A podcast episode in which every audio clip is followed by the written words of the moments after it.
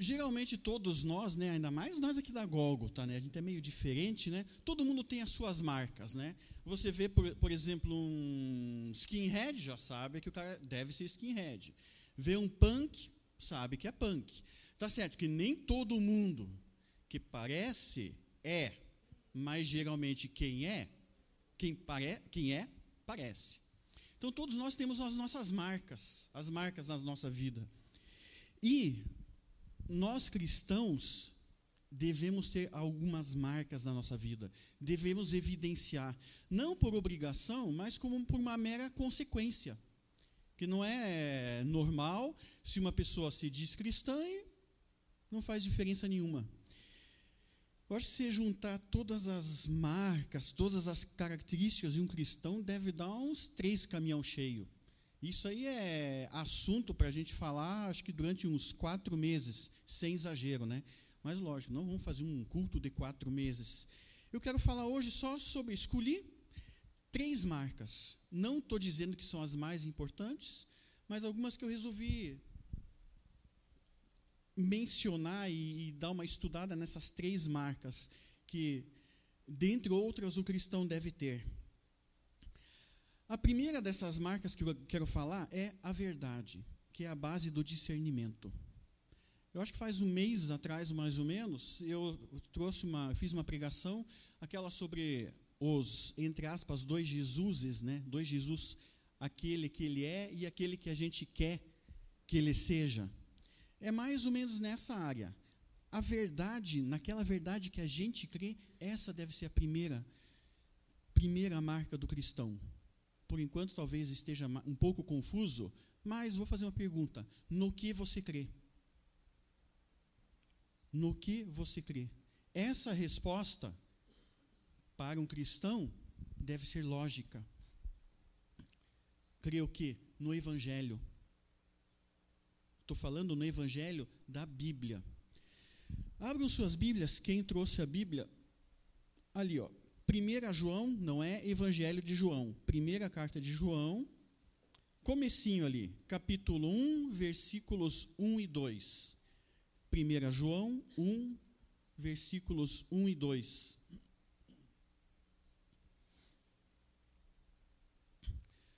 João, né, o, o apóstolo João que escreveu essas cartas, ele está dizendo o seguinte: o que era desde o princípio, o que ouvimos, o que vimos com nossos olhos e o que contemplamos com nós, com no, e as nossas mãos apalparam, isto proclamamos a respeito da palavra da vida. A vida se manifestou, nós a vimos e dela testemunhamos, e proclamamos a vocês a vida eterna, que estava com o Pai e nos foi manifestada. Não preciso nem dizer de quem que ele estava falando, de Jesus. O que me chamou atenção aqui, que ele diz o seguinte: o que ouvimos, o que vimos com nossos próprios olhos, e o que a gente até apalpou. Cara, ele conviveu com Jesus.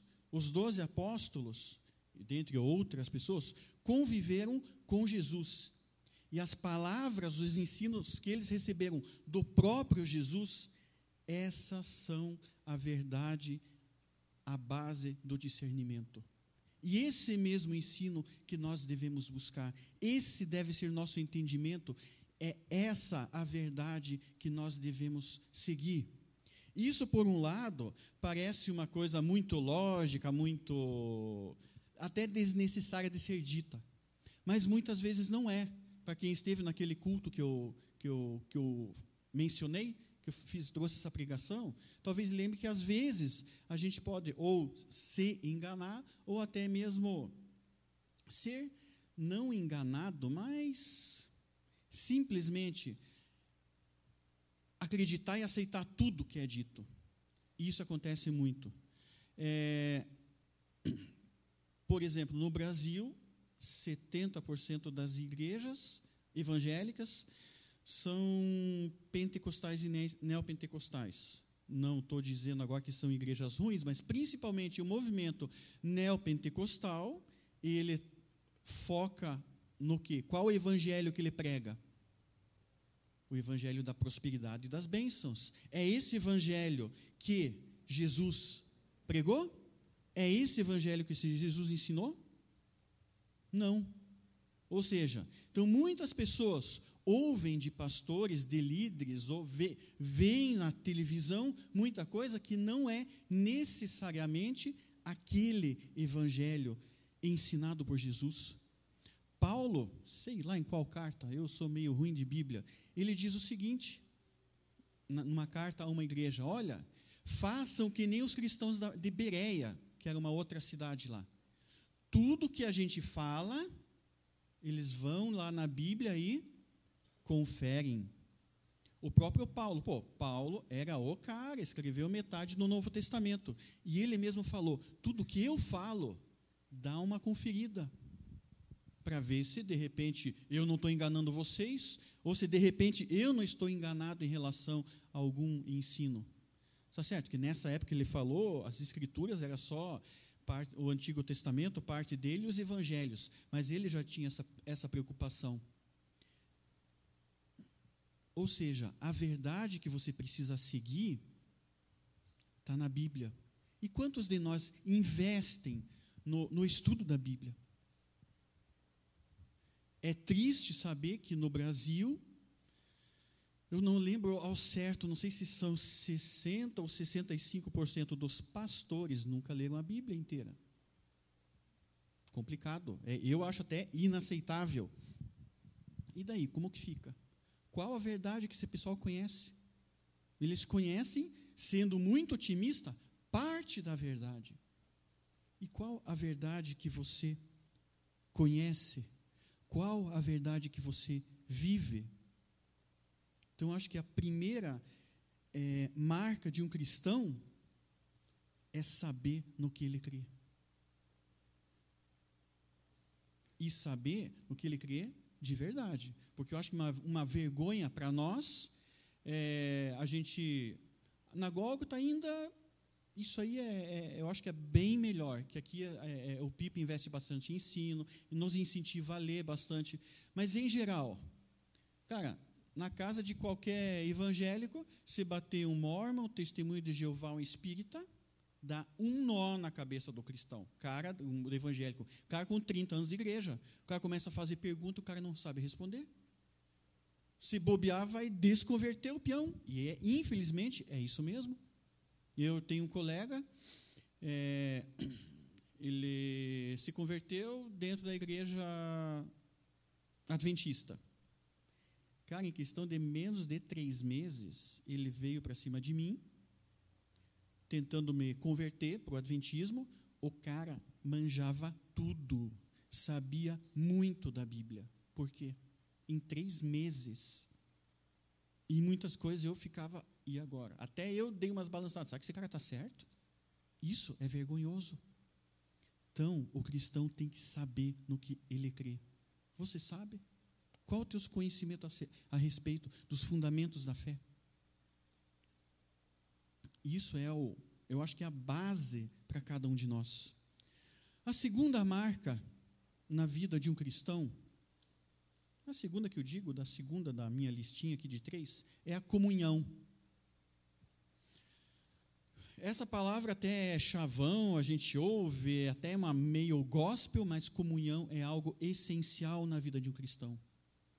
E há dois, entre aspas, tipos de comunhão: há com Deus e há entre nós. Entre o pessoal da igreja, entre os cristãos, entre os irmãos. É, ainda no mesmo capítulo, já na sequência ali de 1 João 1, 3, 1 João capítulo 1, versículo 3, ele diz o seguinte: Nós lhes proclamamos o que vimos e ouvimos, para que vocês também tenham comunhão conosco. Nossa comunhão é com o Pai e com seu Filho Jesus Cristo. Cara, se a gente não tiver comunhão com Deus, a coisa está feia. E o que é comunhão? Eu li num comentário bíblico, eu dei uma olhadinha desse, desse texto, o cara colocou uma coisa simples, cara, e nunca tinha pensado nesse aspecto. A gente, quando fala comunhão, pensa, ah, vou dar aquela. Isso se o cara é ninja, né? Ah, o cara tem uma vida de devocional legal, lê a Bíblia todo dia, mas uma, dá uma lidinha legal, ora todo dia. Cara, já são poucos. Tá? Mas só que comunhão vai além disso. Esse comentarista colocou o seguinte: essa ideia, comunhão com Deus é relacionar-se com Deus e partilhar de uma união espiritual com Ele. Cara, ser, lógico, não ser um com Deus, mas ter mais ou menos aquele relacionamento que Deus tinha lá no paraíso antes da queda. Como é que era o relacionamento dele com é, Adão e Eva antes da queda? Cara, andava no jardim, batia papo com eles. Deus nos criou, Deus criou o homem para quê? Para relacionar-se conosco. Essa, esse é o principal objetivo. Foi para isso que Deus fez cada um de nós. Então Deus fez você para que ele se relacione contigo e você com ele. É óbvio, é uma via bidirecional. E esse relacionamento é, aquele velho chavão, é o nosso o combustível da nossa vida. Sem buscarmos relacionamento com Deus, cara, caixão, não tem jeito. A fé vai esfriando. Cara, você pode até vir na igreja todo domingo, fazer além da, do dízimo, cara, encher essa caixinha com uma, uma oferta bem generosa. Mas, cara, se o teu coração não está em Deus, não adianta.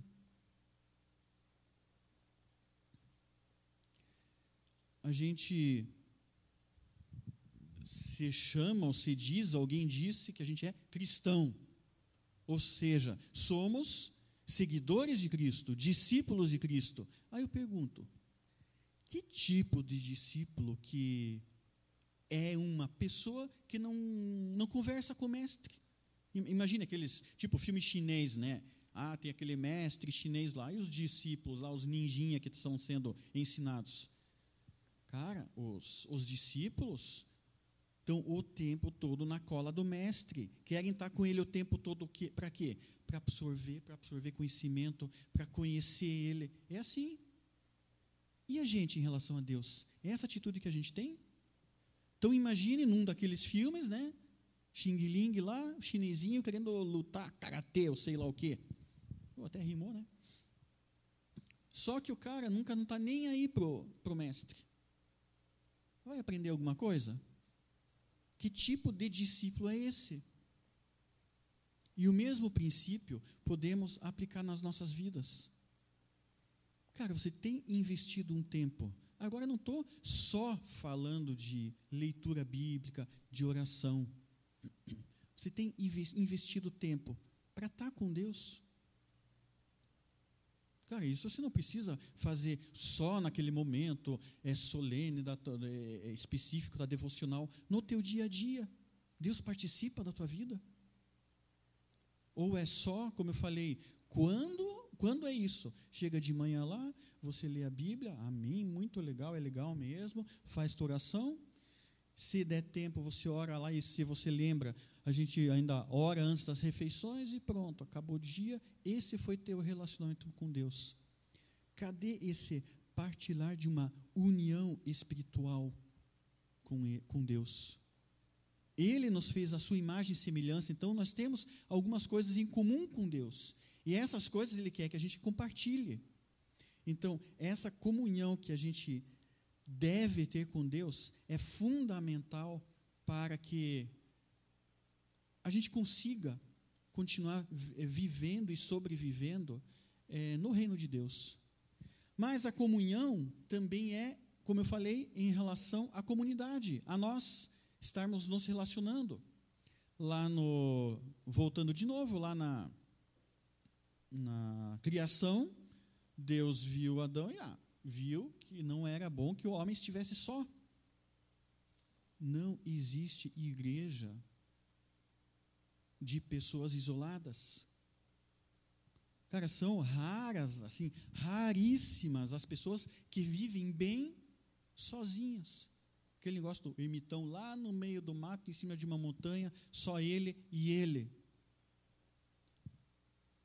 A Bíblia está assim recheada, mas recheada, principalmente o, o Novo Testamento, de passagens que nos exortam para quê? Para comunhão. Suportai-vos uns aos outros, e esse suportar não precisa dizer, né? não é aguentar o irmão chato, é ajudar. Quando a coisa estiver difícil para o teu colega, para o teu irmão, vai ajudar. Uma vez, lá na outra igreja que a gente estava, isso há muito tempo atrás, foi feita uma série de pregações e estudos sobre uns aos outros. Né? Essa parte de mutualidade e comunhão. Meu Deus, foi uns, quase uns dois anos só disso, de tanta passagem que tem. Como está isso aqui nessa igreja? Só esse momento é muito legal, esse momento que a gente está aqui louvando, está junto, depois, é, de repente, cantina, bater papo, hoje, que nem de novo, a igreja cheia, é legal. Mas isso que é comunhão? O culto, a princípio, é o quê? É uma festa onde a gente vem cultuar a Deus e o um momento onde a igreja se reúne. Mas a igreja é feita no dia a dia, aí fora, nas casas, na rua. E a gente só vai ter isso se tivermos o que? Comunhão uns com os outros. Então, a pessoa que de repente está sentada ao teu lado, na tua frente, atrás, o outro canto da igreja, é uma pessoa muito importante na igreja e para a tua vida também. Interessante que dos dez mandamentos, os dez mandamentos, basicamente o que é? Relacionamento. Dos dez mandamentos, quatro são mandamentos do homem para com Deus, meio que, entre aspas, obrigações que nós temos, coisas que Deus espera que nós façamos em relação a Ele. Dos dez, menos da metade em relação a Deus. Os outros seis, adivinha? Tudo em relação a nós. Muito tempo depois dos dez mandamentos serem escritos, já no Novo Testamento, os fariseus chegaram para Jesus e perguntaram: Cara, de todas aquelas leis, tem seiscentas e poucas leis no judaísmo, afinal, qual que é mais importante? O que, que Jesus respondeu? Amarás ao teu Deus sobre todas as coisas e eles, eles nem perguntaram o segundo mais importante. Jesus já foi emendando: ame a teu próximo como a ti mesmo. Se fosse só o segundo, como uma vez o Nelson Piquet falou, ah, o segundo colocado é o primeiro dos perdedores, né? Se fosse isso, só um segundo mandamento, Jesus acho que nem ia perder tempo falando. Ele não falou do terceiro, quarto, quinto, sexto, não. Eles não perguntaram, ele falou: ó, esse é mais importante, mas esse é o segundo mais importante. E o que, que é? Amar o teu irmão, amar o teu próximo. Isso tem tudo a ver com o quê? Comunhão. Você tem investido tempo na vida de pessoas? Ou tem investido tempo somente, de repente, na tua vida? Hoje em dia, acho que boa parte dos casamentos vai, ó, vai pro saco, por quê? Falta de diálogo, falta de investimento, Cara, essas pessoas não estão nem investindo no próprio casamento. Quem dirá dos amigos e irmãos da igreja? E você, como tem tratado essa questão na tua vida? E essa importância a gente pode ver ali em 1 João 1, versículo 7. Se, porém, andarmos na, andamos na luz, como Ele está na luz, temos comunhão, o quê? Uns com os outros. E o sangue de Jesus, seu Filho, nos purifica de todo pecado. Aqui fica claro que é, esses, entre aspas, os mandamentos, o que Deus pede para a gente fazer, o que Ele espera da gente, não é você faz para ser cristão. Você faz porque é cristão. É muito diferente. E aqui, para mim, pelo menos está claro. Se, porém, né, andamos, nós andamos na luz, nós vamos ter comunhão uns com os outros. Ou seja, é uma consequência. Se a gente tem amor do Pai, se a gente anda nos caminhos de Deus, fatalmente a gente vai andar uns com os outros. Temos comunhão uns com os outros. Isso implica uma coisa. Então, se eu não tenho comunhão com o pessoal, com os meus irmãos, implica no quê? Eu não vou dizer que, então, não estamos na luz, você não é salvo e vai para o inferno.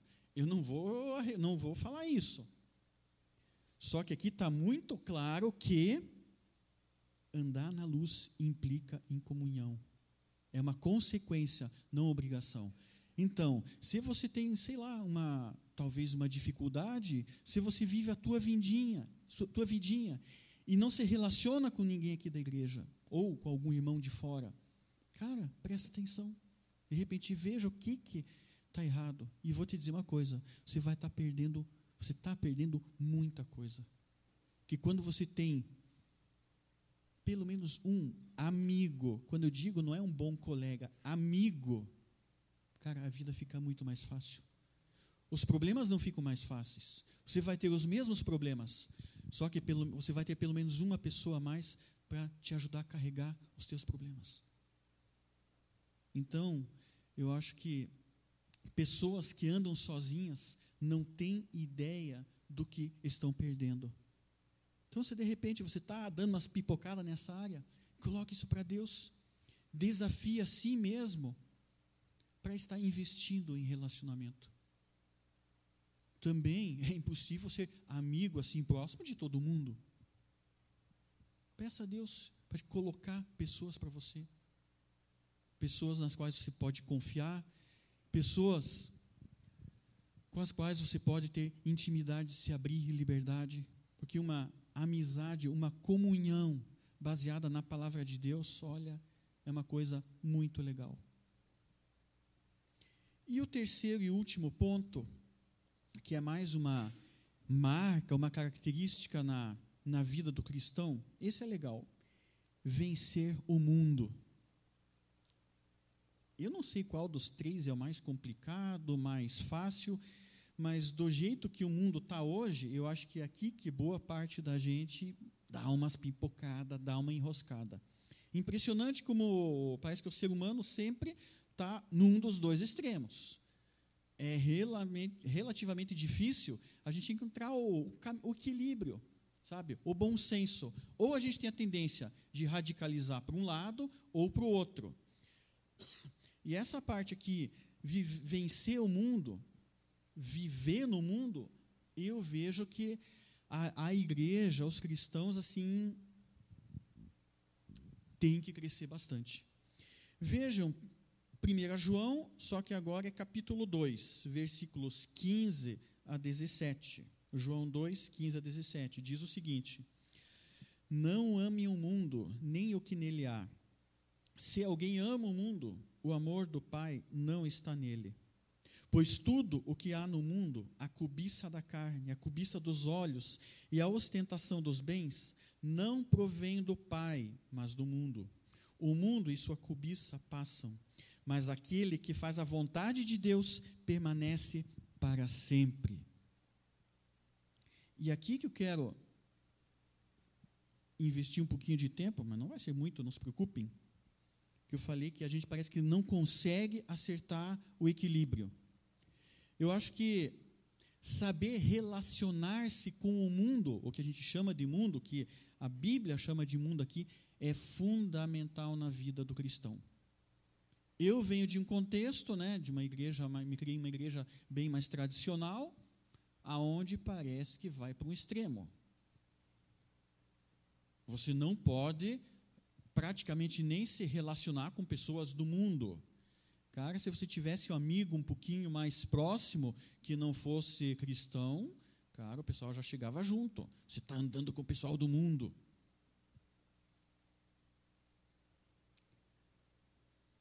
João, aqui nesse versículo, ele em algum lugar está dizendo para a gente não se relacionar com o mundo, como a gente gosta de falar?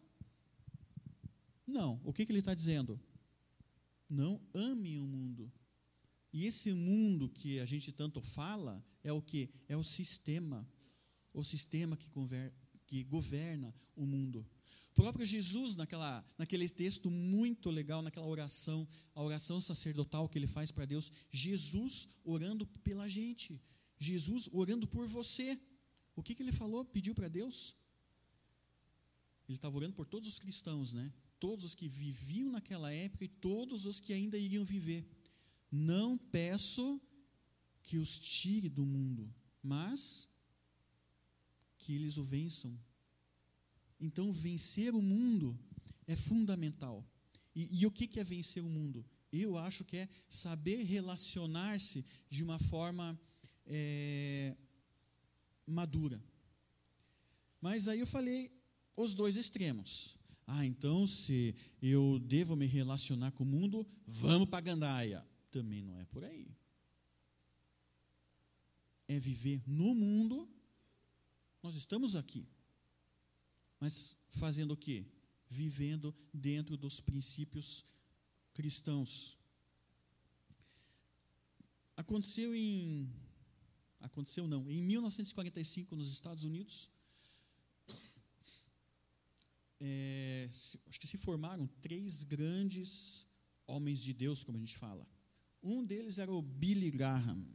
Vocês, aqui está quase todo mundo novo, né? Quem que nunca ouviu falar desse cara? Billy Graham ou Billy Graham? Oh, quase todo mundo. Então vocês sabem quem eu estou falando. O cara assim, um evangelista de mão cheia, tá? Um dos, acho que maiores evangelistas do século 20. E os três iniciaram seu ministério nos Estados Unidos. E esse era o mais fraquinho de todos, era o ponta de estoque. O outro é um tal de Chuck, não o Norris, tá? Mas não ficou longe, vocês já vão ver. Era o Chuck Templeton e outro Bron Clifford. Não o Borne, né? Bron. Os três tinham uma faixa de 25 a 26 anos, começaram seu ministério. E como eu falei, o Billy Graham era o mais fraquinho. Os outros eram simplesmente uma sumidade. Principalmente esse último que eu citei, o Bron Clifford. Eram pessoas extremamente inteligentes, conhecimento bíblico absurdo, um carisma fora do comum, e alguns teólogos, teólogos não, o pessoal daquela época, 45 isso, falaram, olha, em toda a história dos Estados Unidos, nunca um cara impactou tantas vidas como esse último que eu falei, o Bron Clifford. O cara detonava. E esse Chuck Templeton estava um degrauzinho abaixo dele. Esse Chuck tinha assim um carisma absurdo, conquistava todo mundo. E ele, esse Chuck é, Templeton trabalhava também bastante na mídia. Aí ele recebeu um convite para trabalhar na mídia, mas não na mídia gospel, na mídia do mundo. Adivinha o que aconteceu? pulou fora, cara. Fez sucesso na mídia, na, na mídia, deu um pezão no evangelho. Aí ele chegou a falar: Não, eu acho que nunca fui um cristão ortodoxo, meu negócio é isso aqui. É um cara com o qual o Billy Graham nem se comparava. Esse cara amou, provavelmente amou o mundo. Ele estava inserido no mundo, olhou, ele era o bam bam bam, fazendo sucesso, era referência. O que aconteceu? Aconteceu? O mundo engoliu ele. E ele embarcou nessa. Esse Bron Clifford começou o ministério dele com 25 anos, com menos de 10 anos de ministério, tinha perdido família, ministério, perdeu tudo, morreu sozinho num hotel, tá? vítima de cirrose. Adivinhe de onde veio a cirrose? A tarda-manguaça.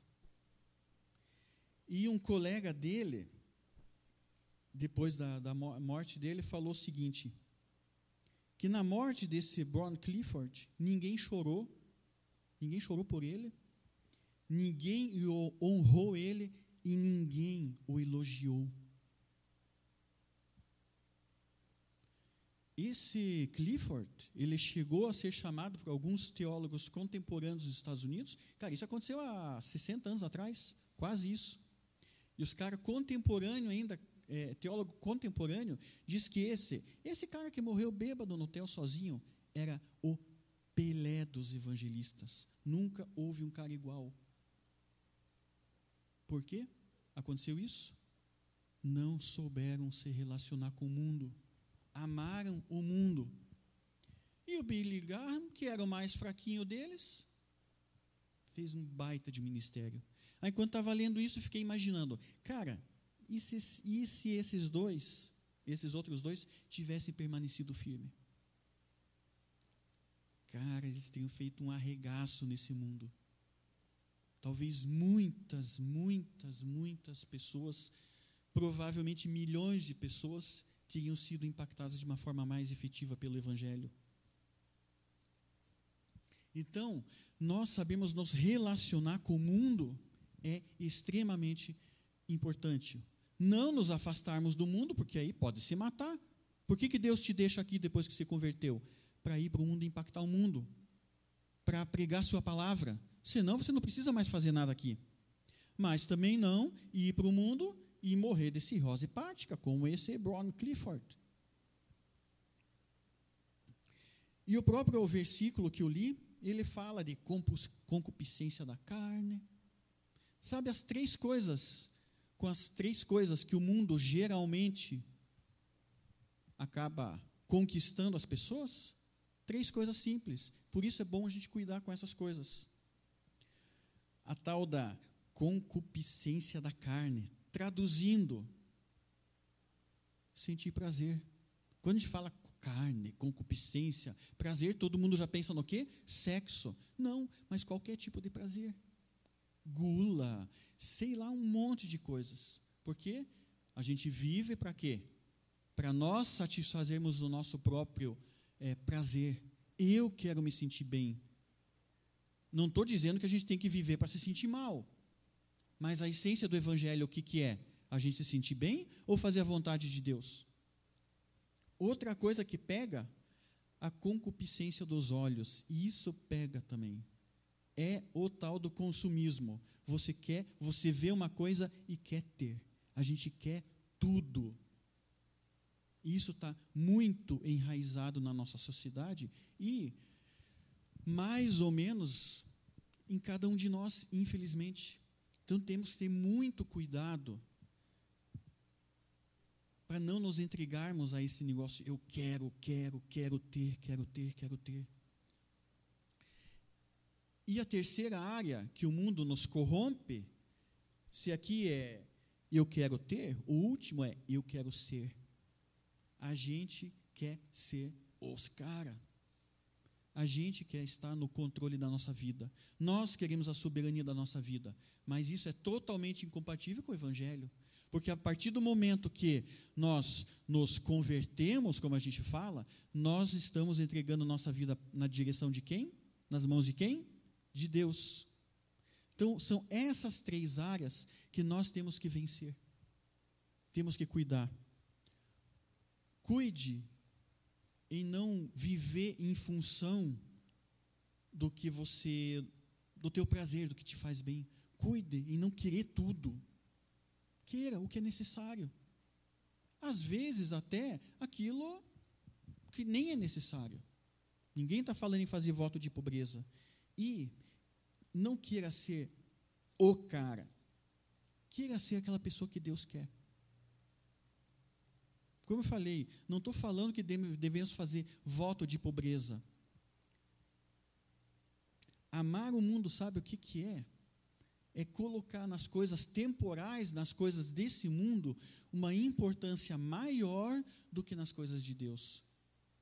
Se aqueles dois amigos lá do Billy Graham tivessem, por exemplo, o cara estava na mídia, gostava da mídia, de repente até tem o programinha dele lá, mas se os olhos dele estivessem no Evangelho, ele talvez, não é, eu não acho impossível, poderia ter aquilo lá, mas a vida dele embasada na palavra.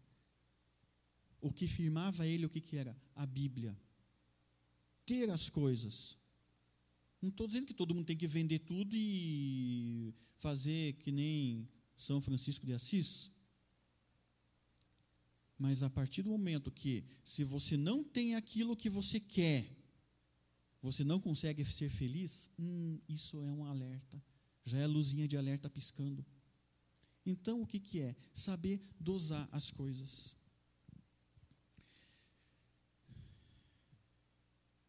Então, saber nos relacionar com o mundo, isso é fundamental na vida de um cristão. Então, quando você vê um cristão que se isola totalmente do mundo, para não se contaminar com o mundo, cara, como que ele vai influenciar? Como é que ele vai evangelizar se ele se isola? Cara, eu acho que isso não é uma atitude saudável. E fazer, se vender para o sistema, se prostituir para o sistema, isso também não é saudável. E sabe a melhor forma que eu acho que é você vencer o mundo? É influenciar o mundo pela palavra de Deus. Não vá se isolar do mundo. Vai lá no que a gente chama de mundo. Vai na sociedade. Que na Gólgota a gente tem bastante gente que faz isso. Vai nos botecos. Vai tocar nos botecos. Mas não para encher o caneco, fumar maconha ou cheirar alguma coisa. Vai lá para influenciar aquele lugar. A tua presença ali não é nada de errado. É ali que Deus te quer. Mas para quê? Para estar influenciando aquele lugar. Então, essas são apenas três das marcas que um cristão deve ter. O que, que é? Crer na verdade bíblica, saber no que você crê. Segundo, é a comunhão com Deus e com os irmãos. E saber se relacionar com o mundo, vencer o mundo. Eu acho que a partir do momento que a gente conseguir praticar isso, podemos olhar para nós mesmos, putz, eu estou crescendo. Já estou com algumas características de um cristão. E às vezes não é tão difícil quanto parece. Então quero lançar esse desafio, que cada um esteja olhando para si, e talvez não só nessas três áreas.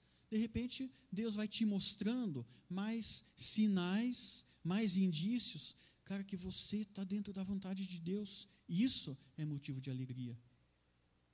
E ao mesmo tempo, Deus vai estar tá te mostrando outras coisas, outras áreas na quais, de repente, nas quais você de repente pode se desenvolver, pode crescer mais ainda para o engrandecimento do seu reino. Amém? Vamos estar orando ainda? Senhor Deus, eu te agradeço por essa palavra que o Senhor trouxe a cada um de nós, uma palavra ao mesmo tempo de alerta e de, de desafio, Pai. Que o Senhor esteja criando no nosso coração uma vontade de estar buscando a essência do Evangelho, para que a gente busque a tua verdade na Bíblia. Lógico, compartilhando com os irmãos, com os líderes, com os pastores, mas que o Senhor nos traga uma palavra, que a gente entenda a palavra de uma forma equilibrada e madura. Esteja nos desviando de qualquer ideia, qualquer é, doutrina enganosa, como tem tanto nesse mundo, Pai, para que com essas palavras, com essa, é, essa tua palavra, a gente possa estar crescendo, formando um caráter de Cristo em nossas vidas, para que a gente vença o mundo pregando a tua palavra, Pai. Te peço que esteja ajudando cada um de nós, cada um dessa igreja, nessa tarefa de impactar o mundo, vencer o mundo, Pai. Para que a gente possa fazer diferença nessa sociedade e que a gente não seja simplesmente mais algumas pessoas que se dizem cristãs, mas que no fundo não fazem muita diferença, Pai. Quero te agradecer por essa igreja, Pai, e pedir que o Senhor esteja nos conduzindo nos caminhos que o Senhor tem para a gente, Pai. Isso te peço em teu santo nome. Amém. A gente viu aqui que a. Não vou continuar pregando, tá? Segunda marca, segunda característica, o que, que é? É comunhão, né? Comunhão com Deus e com os irmãos. E agora, como é primeiro domingo do mês, a gente tem uma oportunidade de estar fazendo isso. A ceia, a ceia do Senhor, né? Peço que o pessoal da diaconia esteja vindo aqui à frente para distribuir a ceia. E o que, que é ceia? Tem vários elementos ligados à ceia. E um deles é justamente esse, o da comunhão,